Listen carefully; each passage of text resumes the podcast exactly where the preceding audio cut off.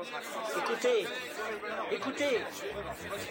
Je reçois des informations maintenant. Écoutez. Le feuilleton va recommencer pour quelques épisodes, capitaine. Nous ne sommes pas des robots, Sébastien, mais des êtres vivants. Voilà le pied d'Armstrong. Au centre et en bas de votre écran. Et il marche maintenant.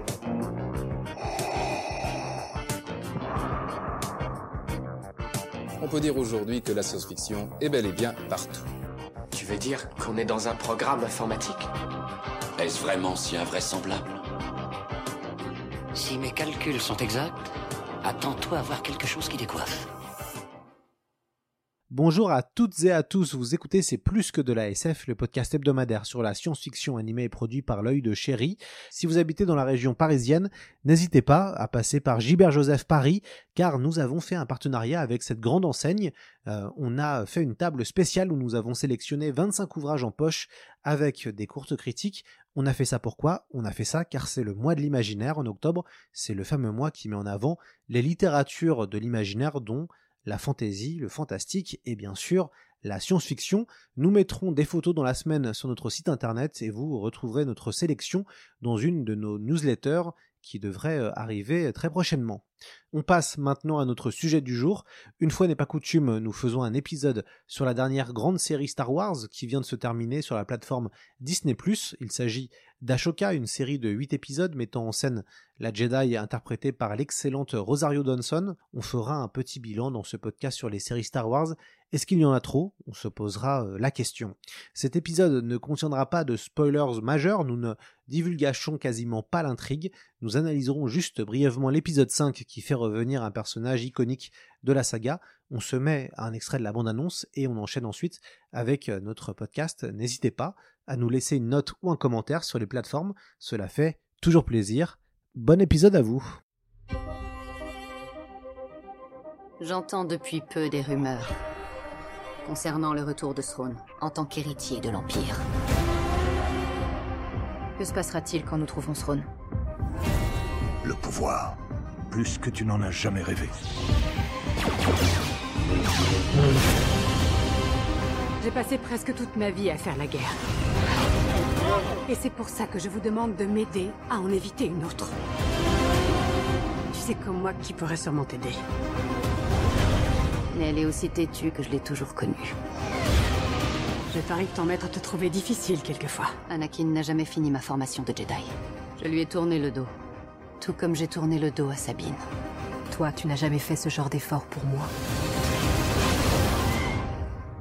Maître. En tant que Jedi, tu es parfois obligé de prendre des décisions impossibles. Mais je compte sur toi pour aller jusqu'au bout. Ça te va bien?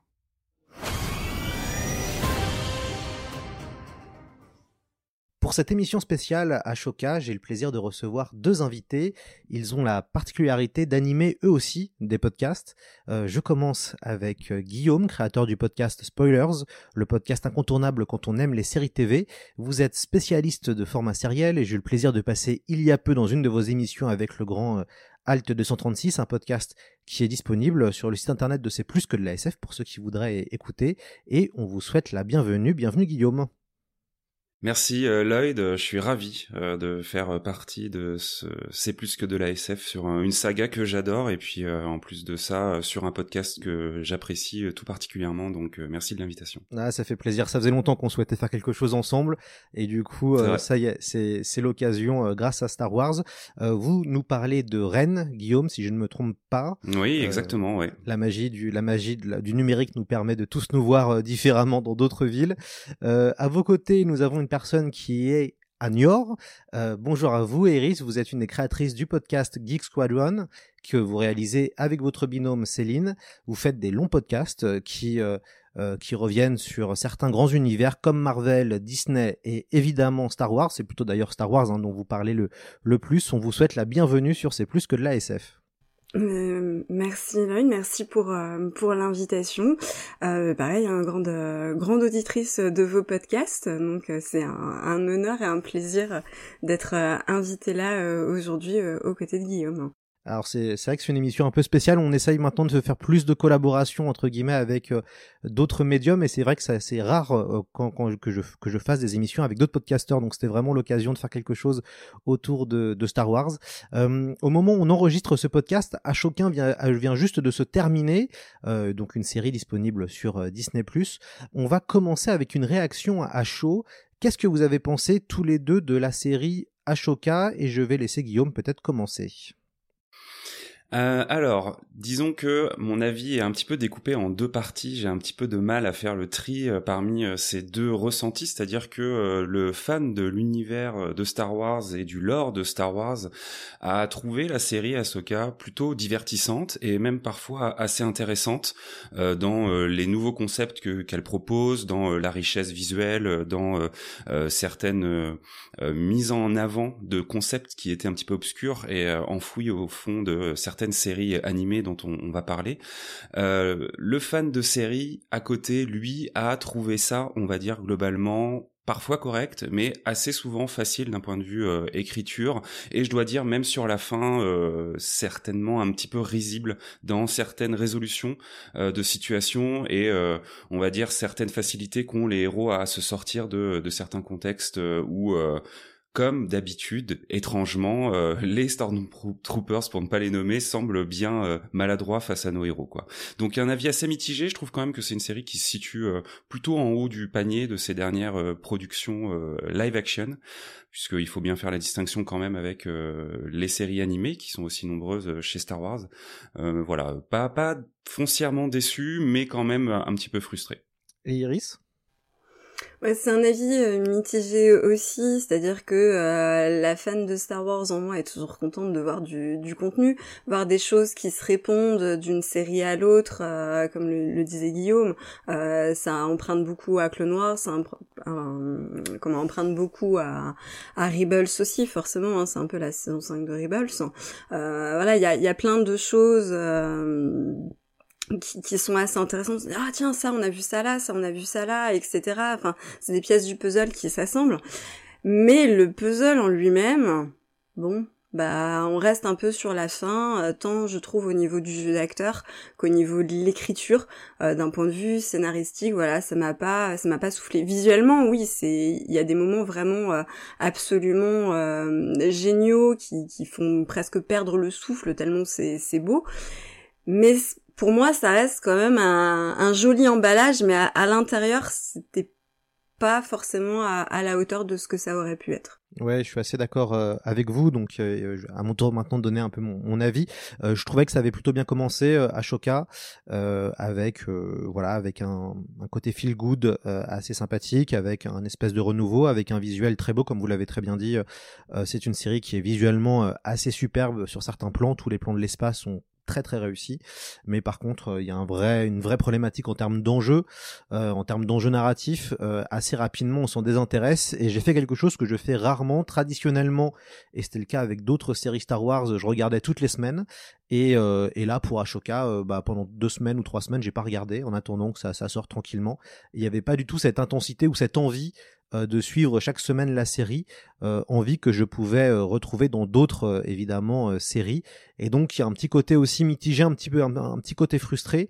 Euh, et du coup ça tombe bien parce que sur ce podcast on va diviser ça en deux parties. On va faire une partie plutôt, on va revenir un peu sur la série Ashoka et après je demanderai évidemment votre avis euh, sur peut-être les limites euh, du système Star Wars en un point de vue série.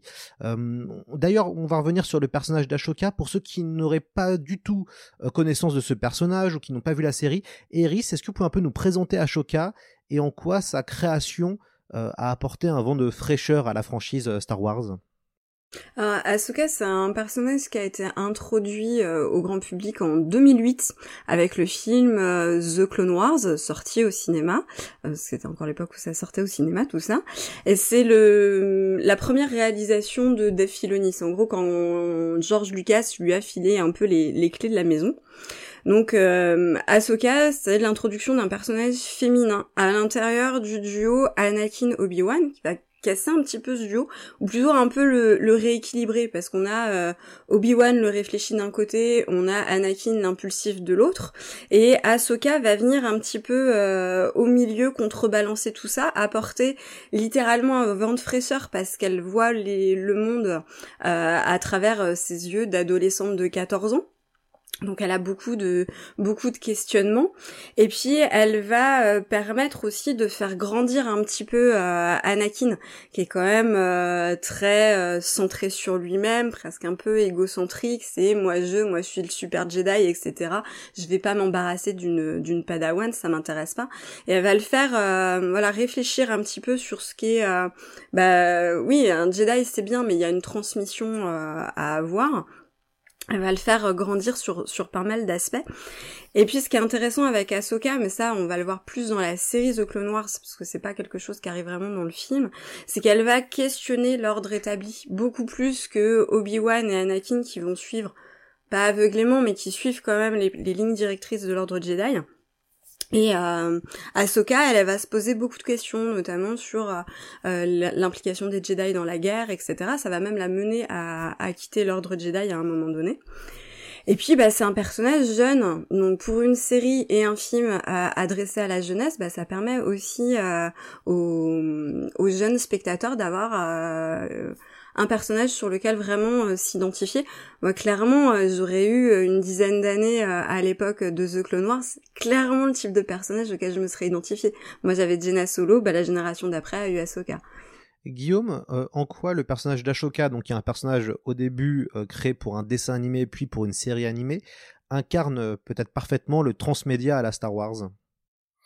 Ouais, effectivement, euh, Lloyd complètement. Euh, Ahsoka, c'est euh, une des représentations, si ce n'est la représentation la plus moderne euh, du transmédia. Alors, Star Wars, voilà, ceux qui nous écoutent le savent, euh, ça a toujours été une franchise euh, transmédiatique. Peut-être que euh, les moins jeunes, dirons-nous, d'entre vous qui nous écoutez, se souviennent du projet Shadow of the Empire en 96, qui donc se situait entre l'Empire contre-attaque et le Retour du Jedi, et qui proposait du jeu vidéo, des romans, des comics, et même une bande originale musicale, donc complètement écrite pour ce projet, qui n'était pas un film, mais qui voulait en avoir tous les atours et qui de nouveaux personnages, dont le fameux contrebandier euh, d'Ashrendar, euh, voilà, dont vous pouvez trouver des représentations assez amusantes aujourd'hui euh, sur les réseaux sociaux. Donc déjà, Star Wars avait cette volonté de se, déployer sur d'autres médias et quand Ahsoka est donc créé par euh, George Lucas euh, parce que euh, voilà hein, c'est Lucas qui crée le personnage qui dit à Filoni qui lui a un peu une autre idée en tête hein, quand il crée The Clone Wars à la base qui parle plus d'un Jedi et de son Padawan lui dit non non ça sera Anakin et ce sera effectivement Ahsoka. Donc déjà il y a une première légitimité on va dire puisque ça vient du, cerveau du créateur original de, de, la saga. Et puis ensuite c'est un personnage qui aujourd'hui et au fur et à mesure de sa vie est sorti de son média d'origine. Alors d'autres personnages l'ont fait. D'ailleurs, euh, le film Rogue One, euh, pour ceux qui s'en souviennent, présentait déjà par petites touches des personnages issus de Rebels, ou en tout cas des clins d'œil issus de Rebels, puisque on peut voir le vaisseau euh, de Hera, on peut voir Choppers, le, le, droïde un petit peu rigolo, et on peut surtout voir So Guerrera, qui est en fait un personnage qui à la base est un personnage créé dans The Clone Wars, qui est un dont on peut voir donc l'évolution et qui lui le premier presque connaît cette évolution d'une série animée à un film en live action. Personnage joué par Forest Whitaker.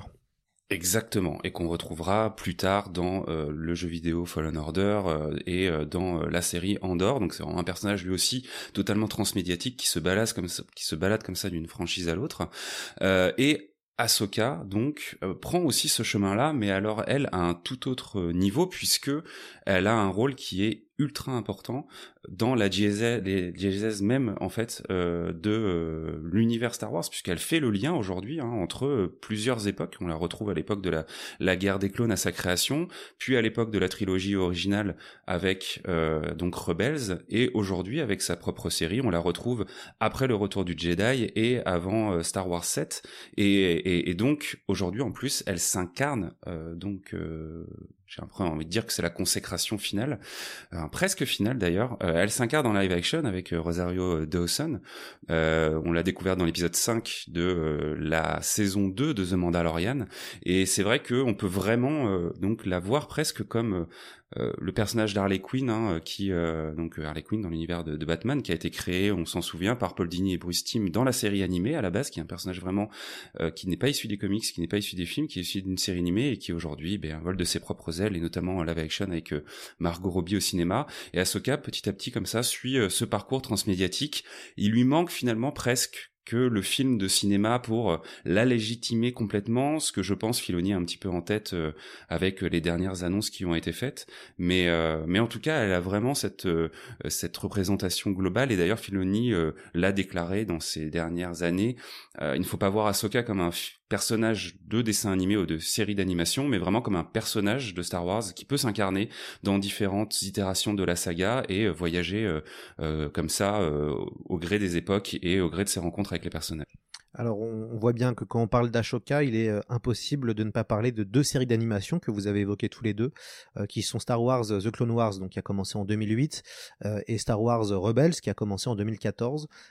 ce sont des séries qui ont été très bien critiquées, et justement, j'ai une question pour vous deux. Comment vous expliquez le succès de ces deux séries euh, succès public et aussi un peu succès critique, mais en tout cas qui ont été un peu la, la matrice euh, de, de, du nouvel univers étendu euh, post-Disney.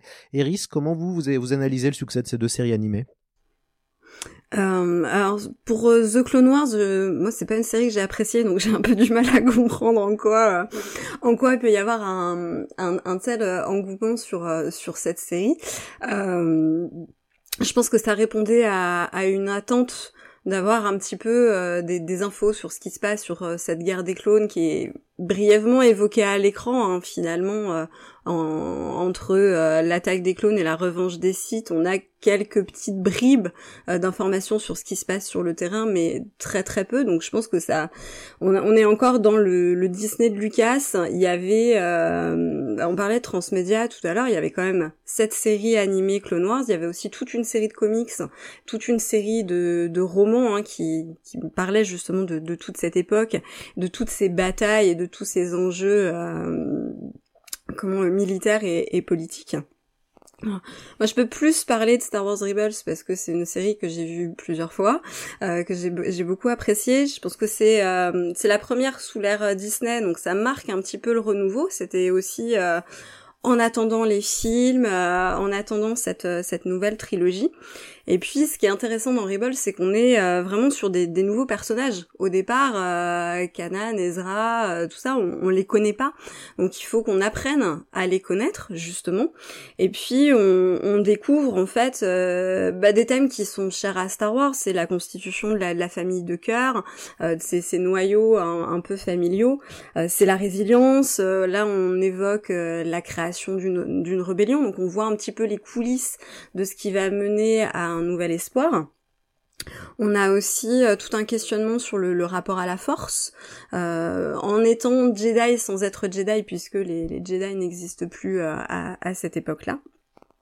Et il n'y a pas il n'y a pas d'enjeu particulier dans, dans Rebels en fait. On n'a pas une grosse campagne militaire euh, pour arriver euh, d'un point A à un point B, mais on a plein de petites histoires euh, qui sont euh, comment dirais-je oui, qui sont attachantes en fait. Ils vont nous rendre les personnages attachants et au final, on va regarder plus Rebels pour les personnages que pour une histoire qui se passe sur quatre saisons différentes. Ah, je pense que déjà il faut se souvenir qu'effectivement la euh, la critique positive, que ce soit sur euh, Clone Wars ou Rebels, elle a été faite au fur et à mesure euh, de la diffusion de la série. Hein. Les premières saisons n'étaient pas particulièrement appréciées. Le film Clone Wars avait d'ailleurs été assez vertement critiqué à l'époque parce que on était sur aussi une représentation visuelle qui était très particulière, qui voulait être un peu le pont avec ce qu'avait fait Gandhi Tartakovsky sur Clone Wars tout court en 3, enfin en 2D pour le coup, et donc il y avait des designs qui étaient très spécifiques et une animation 3D qui commençait à être plus fluide, un peu plus euh, agréable à regarder, mais qui était encore euh, en, 2005, 2008 euh, assez balbutiante, hein, il faut le dire, en tout cas en, en termes de série. Euh, et puis il faut se souvenir aussi d'un contexte, c'est-à-dire que euh, La Revanche des Sith, elle sort en 2005, et euh, en 2005, on estime, on, on pense qu'on n'aura plus jamais de Star Wars au cinéma. En fait, Lucas a raconté son histoire, il a raconté ses deux trilogies. Peut-être qu'il y a des rumeurs, mais en tout cas, aujourd'hui, le, projet de Lucas, avec son producteur de l'époque, Rick McCallum, euh, c'est de développer Star Wars à, à, la télévision, avec le projet notamment Star Wars Underworld, hein, qui est une série live-action, produite intégralement par Lucasfilm, euh, très très ambitieuse, euh, pour lequel énormément de scénaristes euh, d'Hollywood ont travaillé et qui euh, n'a jamais vu le jour parce que justement beaucoup trop cher à produire, aucune chaîne n'en a voulu, euh, parce que Lucas voulait aussi garder le, le contrôle. Et donc, en 2008 aussi, quand The Clone Wars sort, euh, euh, Star Wars, si on veut voir du Star Wars, c'est à la télé que ça se passe, et c'est à travers The Clone Wars, et c'est à travers euh, les aventures euh, d'Anakin, Obi-Wan et Ahsoka. Euh, et, et, et, donc, ça en devient en effet la, la continuation officielle de, de, de ce qu'on a envie de voir si on est fan de Star Wars. Et d'ailleurs, c'est à, à Enfin, il faut aussi voir que quand Disney rachète Lucasfilm, euh, The Clone Wars, c'est à peu près le seul truc, et Rebels derrière, qui reste canon dans euh, l'entièreté de ce qui a été fait autour de, Star Wars et des films. Donc c'est bien que ça représente pour euh, la création de l'univers et les personnages quelque chose qui est important euh, à regarder. Après, euh, je rejoins Iris. En fait, les deux séries sont des séries qui présentent des, en fait, qui sont très généreuses quand on est fan de Star Wars et qui justement euh, par le fait qu'ils ont plusieurs saisons, on parle de, de 5 à 7 saisons, euh, ont le temps de développer des personnages, ont le temps de développer leur sérialité, ont le temps de prendre justement le temps, ce qui manque bien cruellement aux séries live action, avec parfois des arcs qui sont certes pas très intéressants, notamment sur The Clone Wars, mais qui développent des choses qu'on ne verra jamais ailleurs ou évidemment effectivement en roman ou en comics, comme par exemple euh, euh les clones, tout, tout le tout ce qui se passe au niveau des clones, leur vie, euh, leurs réflexions, la dynamique entre Obi-Wan et Anakin, c'est-à-dire qu'entre l'épisode 2 et l'épisode 3, on voit qu'il s'est passé des choses, bah là on voit on voit ce qui s'est passé. Euh, dans Rebels, euh, l'équipage du Ghost est vraiment une famille que l'on suit. Et euh, et on suit aussi ce qui est hyper intéressant et un autre personnage, un grand personnage transmédiatique de Star Wars, toute l'évolution par exemple de Darth Maul qui quand on a regardé les films n'est qu'un antagoniste presque muet, certes assez stylé mais mais assez oublié aussi, et qui dans The Clone Wars puis Rebels va prendre une ampleur incroyable et a une histoire qui est passionnante, passionnante à suivre, quoi. Euh, Eris, quel est le style de, de Dave Filoni, euh, showrunner de la série, euh, successeur de George Lucas? On le présente un petit peu hein, comme entre guillemets comme un des sauveurs de Star Wars avec John Favreau, le, le papa de Mandalorian. C'est quoi un peu son style, s'il fallait résumer?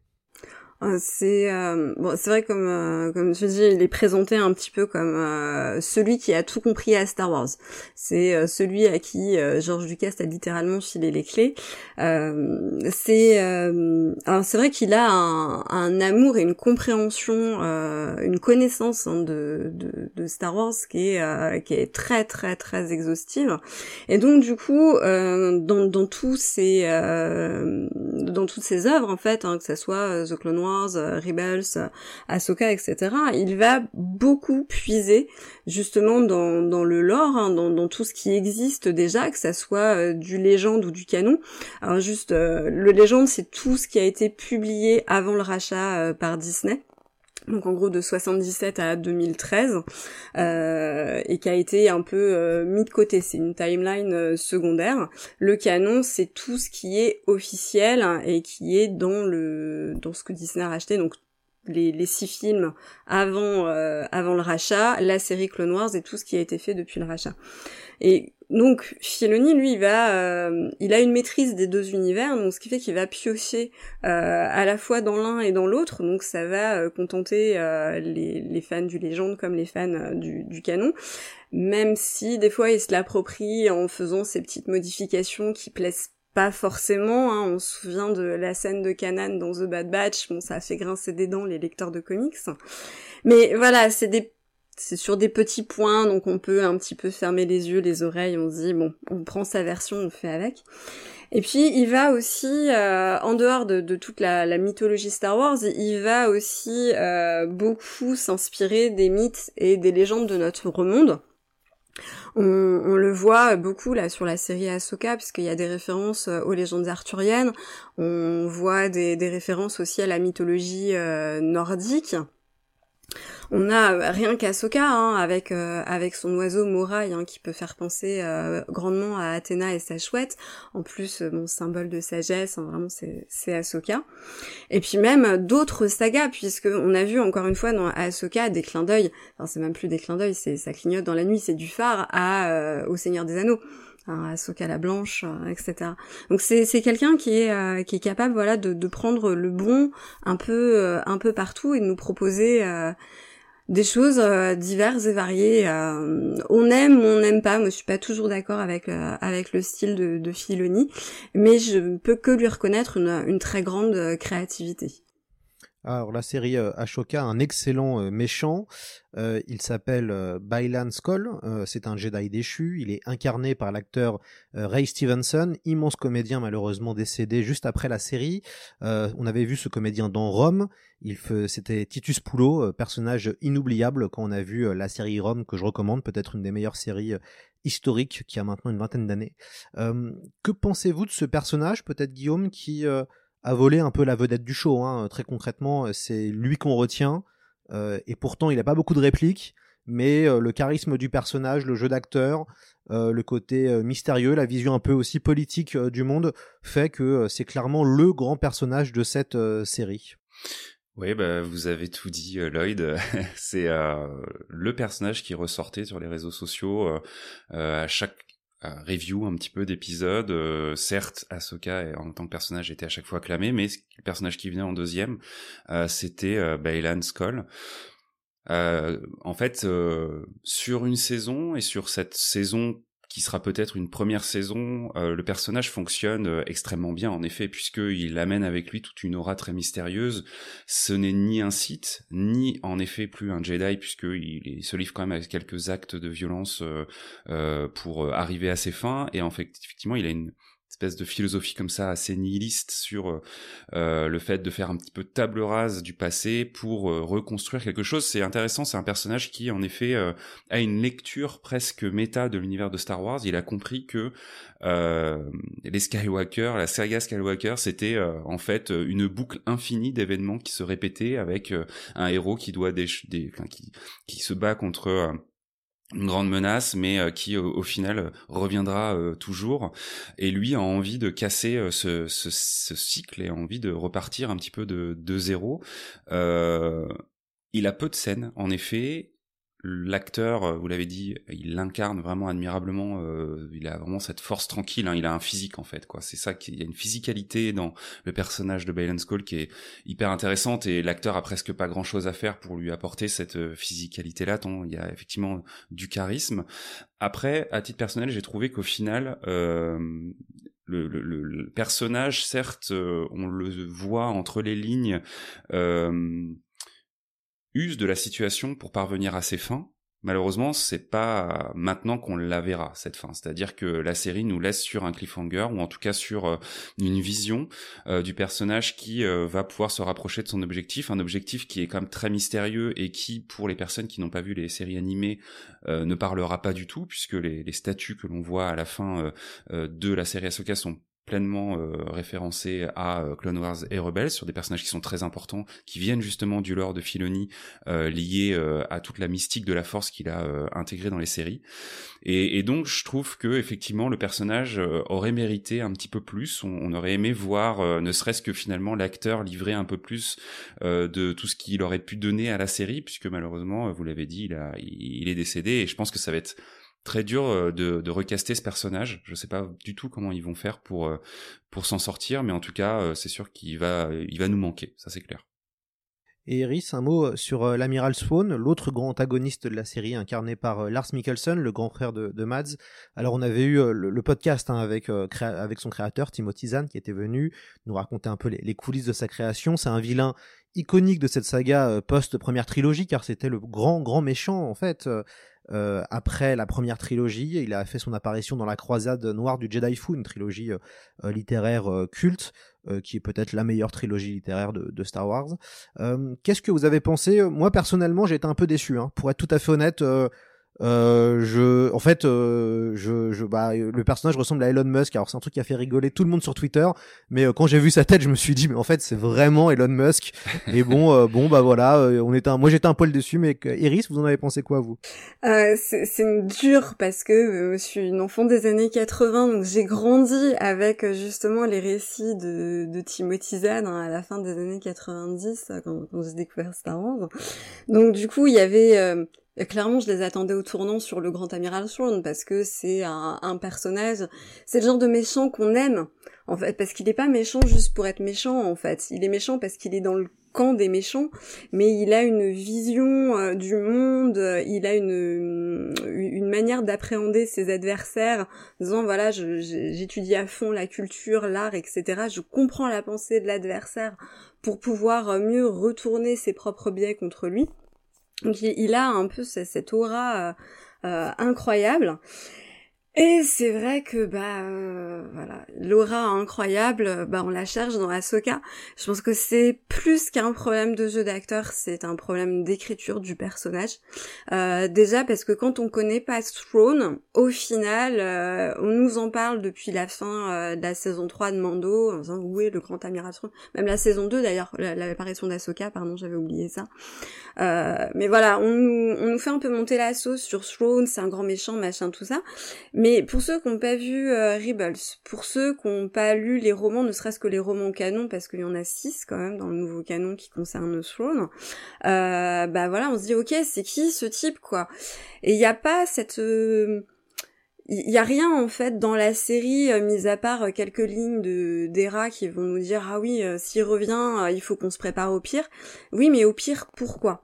Et on, comme si le seul nom de Throne suffisait, mais en tant que spectateur, en fait, on a besoin d'en savoir plus.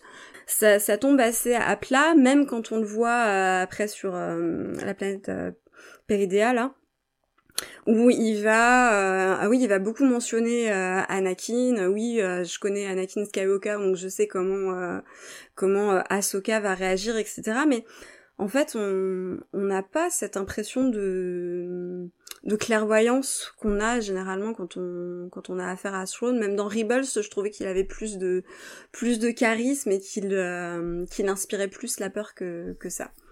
Un peu un peu déçu quoi. Et est-ce que Guillaume, le problème, c'est pas que finalement cette transition en live action de l'animé, euh, si on n'a pas vu les séries animées, on perd total, enfin on perd totalement quelque chose quand on a un spectateur, euh, voilà, un peu lambda ou grand public.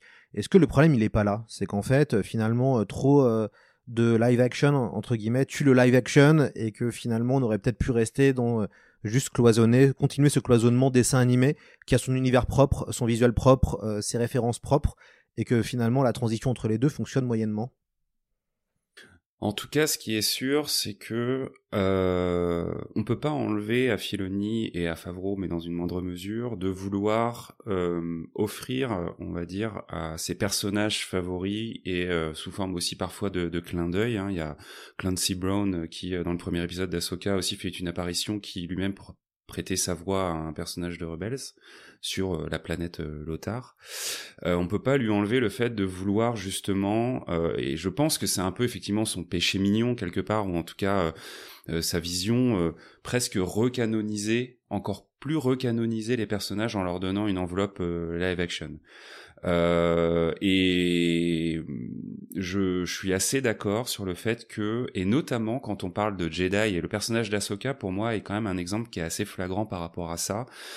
Euh, l'animation serait sûrement un bien meilleur écrin pour représenter les capacités de ces personnages, que ça soit des capacités physiques ou psychologiques. Quand on voit aujourd'hui ce qu'on est capable de faire sur euh, des univers de, par exemple, Into the Spider-Verse, avec euh, cette ce foisonnement visuel, euh, cette richesse, cette, euh, euh, ce dynamisme de l'animation, ou aussi sur les Tortues Ninja plus récemment, on se dit qu'un film ou une série d'animation Star Wars serait vraiment aujourd'hui aussi pleinement légitime et, et très intéressante et très impressionnante. Là où en effet la transposition en live action des personnages si d'un point de vue design elle peut bien fonctionner, euh, d'un point de vue dynamisme, d'un point de vue euh, action euh, et euh, bah, malheureusement un peu plus pauvre et un petit peu plus euh, compliqué. Euh, pour ce qui est de Sean, personnellement, moi je l'ai trouvé assez intéressant dans le sens où justement l'acteur qui l'incarne, donc Lars Mikkelsen, hein, qui lui donne son sa voix aussi dans la série Rebels, a une espèce de bonhomie presque en fait. Alors il n'est pas tout à fait effrayant au début, mais en même temps, euh, je trouve que pour un méchant justement, ça peut être intéressant de travailler ce côté un petit peu plus euh, détendu et, euh, et, j'ai pas été très déçu à vrai dire, mais parce que j'ai pas un affect non plus particulier avec le, le personnage. Eris, est-ce que finalement euh, et moi ça moi ça m'a vraiment marqué ce sera peut-être le seul spoilers entre guillemets de ce podcast là il y en aura pas euh, on voit le personnage d'Anakin Skywalker, donc joué par Aiden Christensen. Est-ce que c'est pas finalement cette séquence-là où il y a le plus d'émotions et euh, on revient dans la boucle euh, des Skywalker où bah c'est quand il est là, c'est quand on le voit vieux entre guillemets ou en tout cas ou même rajeuni, mais quand on voit ce personnage-là qui se passe des choses euh, derrière l'écran. En tout cas moi c'est les moments qui m'ont le plus touché dans Star Wars, c'est les moments où je vois Aiden Christensen. Ce qui est quand même un peu dur quand on sait qu'on essaye de, de on essaye de s'échapper de cette fameuse saga Skywalker. Bah, il y a un côté nostalgie aussi, c'est parce qu'on aime beaucoup ce personnage-là et que euh, voilà sur euh, sur deux films, on n'a pas, enfin trois, mais Aiden Christensen n'était que dans deux, euh, on n'a pas eu le temps forcément de, de, de, bien le voir, etc. Puis c'est un personnage auquel on est on est très attaché. Euh, c'est vrai que ça fait plaisir, honnêtement, voilà, de, de le revoir. C'est le c'est vraiment l'épisode 5 de Ahsoka, donc celui où on, la voit elle dans le monde entre les mondes avec euh, justement son maître Anakin c'est le seul qui m'a vraiment vraiment plu où euh, j'ai éteint la télé. Après j'étais là ouais allez ça y est c'est bon ça commence là et on, arrive à quelque chose. Parce que bon bah il y a cet affect euh, vis-à-vis du personnage d'Anakin et puis de l'acteur euh, Christensen. Et puis parce que ça fait appel à, beaucoup de, de souvenirs. C'est un épisode qui était très très intéressant si on sait lire entre les lignes parce que on voit en fait en, un épisode toute une bascule pour euh, pour Ahsoka. C'est c'est l'épisode où elle va se libérer euh, de toute sa culpabilité de de toutes ses de toutes ses doutes de toute sa, sa rancœur qu'elle a vis-à-vis d'elle-même d'avoir abandonné son maître. Et c'est ça qui est, qui est très intéressant et que ça soit euh, fait moi je suis pas persuadée qu'elle est dans le monde entre les mondes. Pour moi c'est un délire lié à, l'hypoxie euh, de son cerveau. Mais euh, voilà, elle voit son maître, elle a l'occasion en fait de de, de comment de de tourner la page en fait d'avoir enfin j'ai le mot en anglais je suis désolée closure vraiment ce, côté euh, on, arrive à cette discussion finale et maintenant qu'on a tout mis sur euh, sur la table, on, peut passer à autre chose. Et c'est vrai que c'est le, vraiment le seul moment émotionnel, mais parce qu'on a tout le bagage derrière euh, entre Anakin et Ahsoka. Ça marche pas entre Sabine et Ahsoka parce qu'on ne sait pas ce qui s'est passé entre elles. On les voit très très peu euh, ensemble dans Rebels et on nous donne pas d'éléments. on dit bah voilà Sabine elle a été la Padawan d'Ahsoka et basta. On peut pas avoir le même affect. Vous êtes exactement comme avant. Toi, tu as vieilli. Ça arrive à tout le monde. D'ailleurs, qu'est-ce qui m'est arrivé? Tu as perdu un combat. Je n'en ai aucun souvenir. Crois-moi. Tu as perdu. Alors on va euh, maintenant aborder une deuxième partie de, de ce podcast qui où on va s'interroger un petit peu ensemble sur les limites du système euh, Star Wars. Euh, déjà Guillaume, un petit point sur comment vous analysez la stratégie de Disney sur, euh, sur Star Wars depuis euh, quelques années? Oui, bah la, stratégie, euh, je pense, hein, de Lucasfilm by Disney, elle est assez simple. C'est euh, une stratégie qui est très proche de ce que Marvel a pu faire au cinéma euh, ces dernières années et puis en série ensuite. je pense que mis à part Andor et la prochaine série The Acolyte à venir l'année prochaine, l'ensemble des, séries live action sont euh, à peu près à la même période, c'est-à-dire que Mandalorian, Boba Fett et Ahsoka euh, vivent de manière parallèle leurs aventures, faut le savoir, hein, parce que c'est un peu difficile parfois de, de savoir exactement quand ça se passe. Je sais que moi j'ai beaucoup de, de gens qui me posent la question, mais attends, on est où là en fait euh, Est-ce qu'on est pendant avant la trilogie originale, après la trilogie originale, comme il y a des Stormtroopers encore un peu partout, on se pose la, on se pose la question.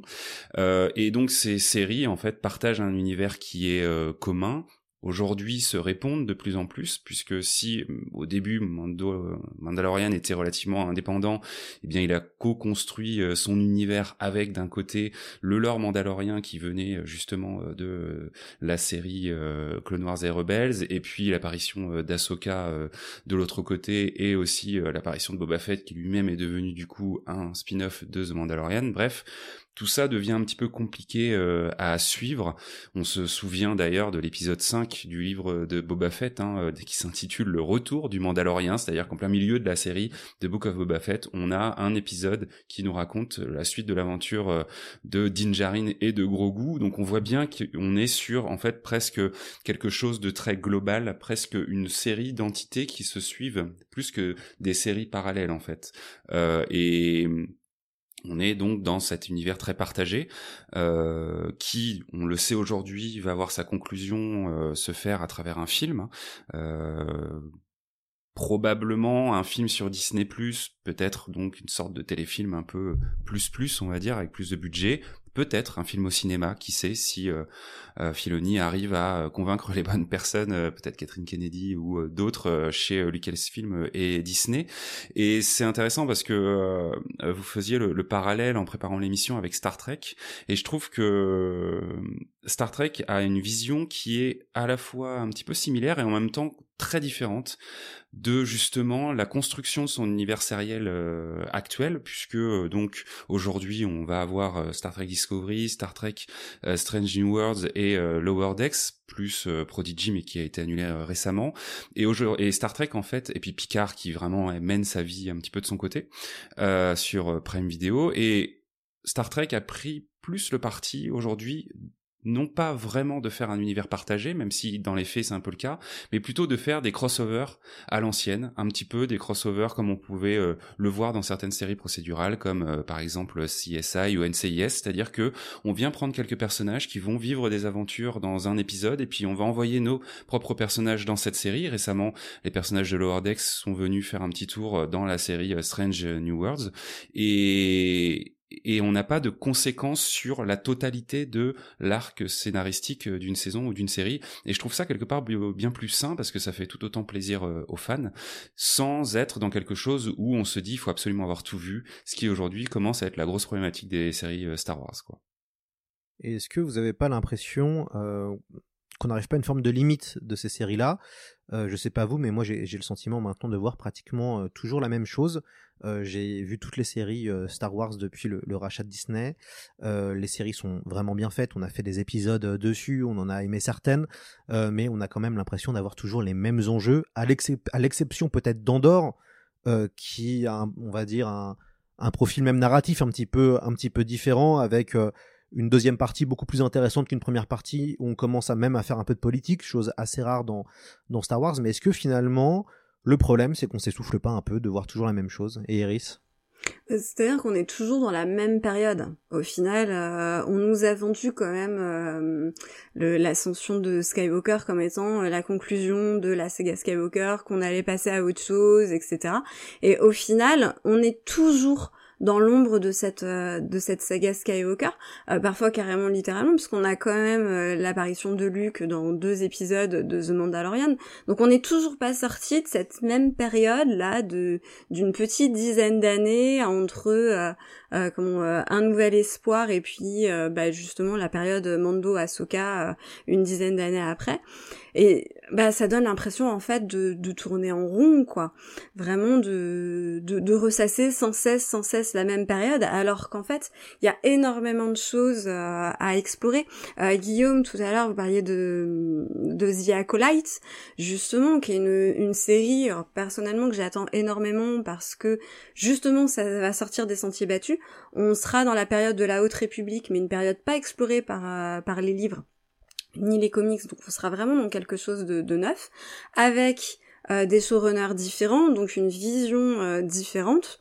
Voilà, j'ai beaucoup beaucoup d'attentes pour pour cette série-là, mais le renouveau de Star Wars pour moi, il va passer par justement sortir de cette période Skywalker, aller explorer d'autres choses. Alors, euh, on parlait tout à l'heure du, film de, de Filoni euh, qui va venir euh, un petit peu lier tout, tout ce monde d'Overse. J'ai les mêmes interrogations par rapport au fait que le grand public va pas forcément s'y retrouver si on n'a pas vu toutes les séries. Et il va falloir à un moment donné sortir de cette logique de il faut avoir tout vu pour comprendre la fin. C'est juste pas possible. Guillaume, comment vous expliquez qu'aucune de ces séries Star Wars n'arrive à la cheville en termes d'intensité scénaristique ou même de jeu d'acteur, hein, de séries comme Battlestar Galactica, bon là j'ai pris de la SF, mais en plus récent, House of the Dragon ou encore euh, Succession, euh, et je pense surtout à House of the Dragon et encore Succession, euh, qui ont prouvé que en termes de jeu d'acteur, on pouvait aller très très loin et en termes même d'enjeux. Alors c'est des univers évidemment plus sombres, même si une se passe dans le monde réel, mais quand même qu'on voit ces séries-là et qu'on voit Star Wars, on se dit waouh, a, on a l'impression qu'il y a une, je sais pas une ligue il y a la Ligue des Champions et puis il y a la Ligue 1 quoi. Et, vraiment il y a ce sentiment là qui domine. Ouais, je, fais vraiment partie de ces gens qui, euh, quand Mando a été annoncé sur Disney Plus comme étant la première série live action, je me disais dans ma tête, j'avais vraiment l'espoir que euh, Disney Plus voulait faire un peu avec cette série, puisque une licence très très connue, un peu son euh, House of Cards sur Netflix, c'est-à-dire vraiment cette espèce de série coup de poing comme ça, qui qui, qui fait un, un manifeste de voilà voilà comment on veut faire de la série live action sur Disney Plus. Euh, je pense que ça s'explique par c'est multifactoriel évidemment. Je pense que ça s'explique déjà euh, parce que euh, l'écriture, tout simplement, hein, une série.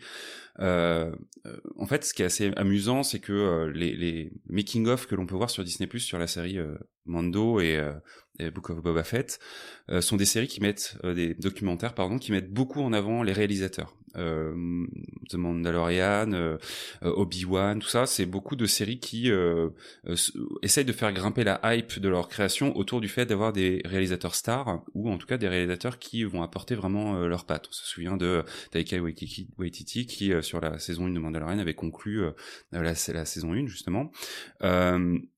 Le problème c'est qu'une série en fait ça s'écrit presque plus que ça ne se réalise. Euh, et euh, à l'écriture, bah en fait c'est très très restreint, c'est-à-dire que euh, on retrouve qui en fait? On retrouve euh, John Favreau et Dave Filoni quasiment sur l'intégralité de toutes les séries dont on vient de parler, sauf évidemment donc Andor, mais en tout cas toutes ces séries qui vont se conclure par le, film de, de Filoni. Et il n'y a pas vraiment en fait cette writers room qu'on retrouve dans d'autres séries plus qualitatives. C'est vraiment ces, ces, ces, ces groupes de scénaristes qui vont travailler ensemble, mais qui en même temps vont aussi avoir leur propre vision et vont aussi avoir leur propre euh, faculté à traiter certains thèmes. Quoi. Donc je pense que déjà, Favreau n'étant pas reconnu comme étant forcément quelqu'un de très subtil dans euh, ce qu'il réalise et ce qu'il fait, euh, je, je, trouve que euh, un des premiers, une des premières problématiques vient certainement d'ici et de pas faire venir plus de personnes expérimentées parce que au final les exemples que vous citez, bah voilà, Ronald Dimour sur Battlestar Galactica, c'est pas le premier venu, c'est quelqu'un qui fait ses armes sur notamment beaucoup de séries Star Trek et qui a une expérience de la sérialité, une expérience de la série télé. Euh, Andorre est un bon exemple je pense, de quelque chose qui, quand on fait venir des gens qui sont euh, plus expérimentés en tant que scénaristes, on a un produit qui, euh, même s'il n'est pas parfait, euh, creuse plus ses personnages, arrive à nous faire mieux vivre ces choses. Moi, l'année dernière, oui, c'était l'année dernière, les deux grands moments de télévision que j'ai vécu, c'est la montée du trône de Viserys à la fin de sa vie dans House of the Dragon, euh, tout le monde s'en souvient, et euh, le discours de la mère adoptive de euh, Cassian Andor à la fin de la série Andor, qui est un discours qui est hyper poignant et qui montre des gens, qui montrent des décors réels, qui montrent quelque chose que, auquel on peut tous s'identifier et qui fait quoi ça. Donc je pense qu'il y a vraiment un problème d'écriture, notamment autour des personnages, de, de, la véracité à faire vivre ces personnages entre eux, ce que faisait très bien Rebels par exemple et qui s'est un petit peu perdu euh, en cours de route sur les séries euh, live action. Vous avez parlé des réalisateurs, mais c'est vrai que, c'est toujours hyper intéressant hein, de voir les documentaires Star Wars. On a pu voir comment avait été créé le fameux cube, où maintenant se font toutes ces séries-là avec un écran OLED derrière. Mais ce qui était aussi intéressant, c'est qu'on voit tous ces réalisateurs, on voit que euh, finalement, c'est, je sais pas, c'est des techniciens de luxe en fait, parce que tout est déjà préchoté sur le moteur 3D Unity. Donc du coup, même en amont, en fait, tout est déjà préparé. Ils ont juste qu'à poser leur caméra, peut-être parler un peu avec les acteurs pour faire le jeu d'acteur, mais on peut même pas parler de mise en scène. Euh, quand on regarde par exemple des épisodes réalisés par David Fincher dans Mindhunter ou même Scorsese euh, dans euh, différentes séries qu'il a pu réaliser ou encore Spielberg, on, bon, là on parle de génie du cinéma, mais on voit un truc. Même en termes de mise en scène sur du sur du cours, on voit on voit clairement qu'il y a une espèce de virtuosité. Et, même sur ça, malheureusement, dans les séries Star Wars, on retrouve quelque chose d'assez lisse dans la réalisation. C'est très bien réalisé, évidemment, ça c'est dans les standards. Mais par exemple, je vais je vais reprendre la, la série Succession. Il n'y avait pas de grand réalisateur à part le premier épisode euh, et le, le nom va me revenir, mais c'est celui qui a fait Don't Look Up, ce réalisateur-là, Maki, Adam Maki. Euh, même dans Succession, il n'y a pas de grand réal, mais quand même, il y a des séquences de mise en scène extrêmement fortes. Et je pense que c'est peut-être ça qui manque aussi à, à Star Wars, chose qu'il y avait dans les films, ou dans en tout cas certains films. Euh, Star Wars euh, grâce à George Lucas et puis euh, aux différents autres réals qui, qui prenaient. Eris, est-ce que on a parlé tout à l'heure de, de Dave Filoni John Favreau avait apporté un côté adulte avec Mandalorian, en reprenant un petit peu la saga Baby Cards, en reprenant quelques grands standards narratifs. On pensait aux Sept Samouraïs, on pensait voilà western, la fin de Mandalorian, on dirait du John Ford. Est-ce que le Dave Filoni a finalement a, conservé un côté peut-être plus young adulte euh, petit, un peut-être un côté plus jeune entre guillemets pour aller toucher ce public plus jeune et finalement euh, ce côté plus du peut-être plus sombre qu'on voudrait nous euh, bah il arrive pas tout de suite quoi oui, je pense qu'il y a de ça, effectivement, de garder un esprit euh, famille. Clairement, à ce cas, c'est une série que je vais pouvoir montrer euh, à mes enfants qui ont, 8 et 11 ans. Bon, le grand, lui, nous a déjà saoulé pour voir euh, The Mandalorian, qui reste accessible quand même à des, enfants de, plus de 10 ans sans, sans aucun problème. Hein. Il n'y a pas tellement de... Enfin, il y a un peu de violence, mais ça reste ça reste quand même kids friendly et je pense que c'est euh, mis à part Andorre c'est à la fois un côté positif et un côté négatif de, ces séries Star Wars, c'est de vouloir toucher le, le, public le plus large possible. On, se limite peut-être un petit peu trop. Alors les enfants vont adorer, les familles vont adorer parce que du coup c'est quelque chose qu'on peut regarder en famille. Mais oui, je pense que effectivement Filoni a gardé en tête ce côté, euh, alors pas forcément enfant comme il y avait pour euh, pour Rebels parce que les personnages ont évolué, donc on fait évoluer un petit peu le, public, mais on, reste euh, dans quelque chose d'accessible au plus grand nombre. Et effectivement, ça soutient pas la comparaison avec des séries beaucoup plus adultes. Euh, vous parliez de Battlestar Galactica ou de House of the Dragon, euh, clairement des choses qu'on ne fait pas regarder à nos enfants. Quoi. Ouais, et puis il y a un autre aspect qui moi me fait rigoler, c'est la japanisation de Star Wars. c'est un truc qu'on a vraiment vu avec les séries. les kimonos sont là, des sabres en mode sabre de des katanas maintenant sont utilisés. Euh, et c'est hyper intéressant de voir à quel point le euh, peut-être la force aussi maintenant de l'imaginaire japonais, du manga et compagnie, et puis évidemment puisque à l'origine de Star Wars il y a des choses euh, voilà très japonaises, notamment Dark Vador et compagnie, le casque. Enfin, il y a des choses très précises, mais on voit aussi que maintenant le Japon est totalement intégré dans l'univers Star Wars, ce qui est assez rigolo. C'était assez marrant d'ailleurs dans Ahsoka de voir toutes ces petites références des masques, euh, l'art du kitsungi sur euh, sur les armures, euh, voilà ça ça ça a pâté presque plus que l'histoire. On a envie de savoir comment on est arrivé à ce design particulier de, de Stormtrooper, pourquoi ils ont commencé à réparer leurs armures comme ça, qu'est-ce qui s'est passé? Enfin ça ça m'attirait presque plus que qu'est-ce qu'ils ont fait pendant euh, pendant dix ans sur cette planète. Guillaume, est-ce que le, finalement la solution ce serait pas une euh, Game of Thronesisation de Star Wars, euh, ce qui est un peu un peu le remède, enfin ça a été un peu le remède post Game of Thrones, hein, où tout le monde s'est dit on va faire de la fantasy, on va faire de la fantasy sombre avec des morts et du sexe. Est-ce que même si ça peut ça peut paraître facile, est-ce que pour Star Wars un jour on aura peut-être une série sombre de Star Wars? Alors si euh, les gens euh, continuent de regarder, peut-être que euh, ou, peut-être que justement si les gens en masse enfin, finissent par se désintéresser totalement, peut-être qu'en effet on, aura ça. Je crois qu'aujourd'hui, vous citiez encore tout à l'heure Battlestar Galactica, House of the Succession. Je pense qu'en fait aujourd'hui c'est pas vraiment le projet de Lucasfilm de produire ce genre de série. Iris, vous le disiez tout à l'heure, on est sur, je pense en fait quelque chose de très industriel malheureusement aujourd'hui sur la production des séries Star Wars et le but aujourd'hui c'est de produire une série ou un univers sériel qui va plaire pour certaines tranches. On va en effet avoir euh, les séries qui euh, vont plaire euh, aux personnes qui sont fans des séries animées, on va avoir les séries qui vont être qui vont plaire du coup aux plus jeunes.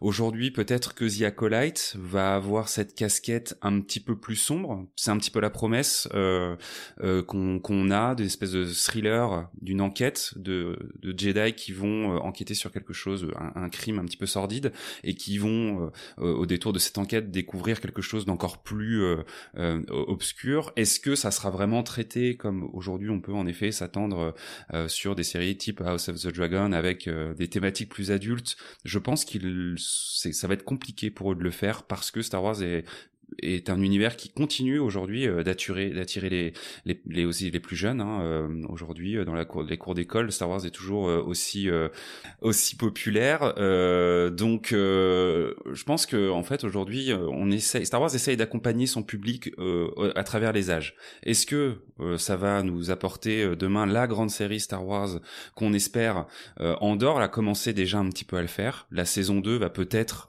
complètement mettre ce statut-là sur la série parce qu'il y a la matière pour et on a déjà un début de quelque chose qui va quand même dans, dans ce sens-là. Mais je pense qu'au global, euh, sur la totalité des projets, on va quand même rester dans euh, cet univers euh, plutôt euh, grand public.